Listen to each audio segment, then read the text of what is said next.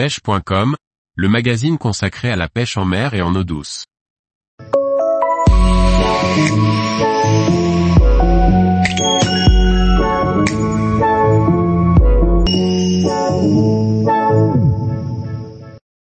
Le crabe violet, un appât très vivace pour pêcher les sparidés. Par Laurent Duclos.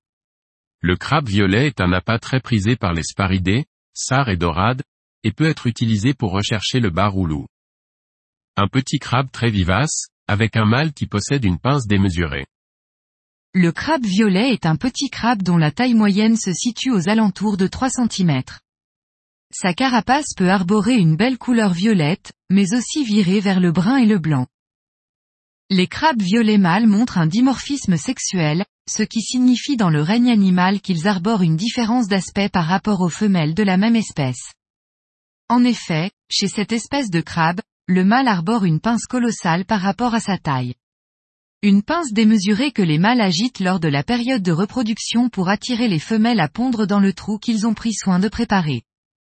Cette pince gigantesque qui peut être positionnée du côté gauche ou droit, leur sert aussi à affronter les autres mâles pour défendre leur territoire. Ces crabes violets proviennent de l'importation et commencent à être bien distribués par les différentes marques proposant des appâts vivants. On peut se procurer ces crabes violets vivants chez les détaillants de pêche, qui souvent le vendent à l'unité. Le crabe violet doit être conservé dans le bac du frigo dans un récipient avec un peu d'eau. Pour être efficace le crabe violet doit être utilisé vivant.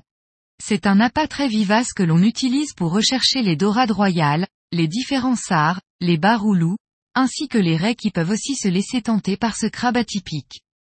En surfcasting, au posé, ou depuis une embarcation, le crabe violet doit être éché entier pour garder son côté vivace qui le rend plus attractif.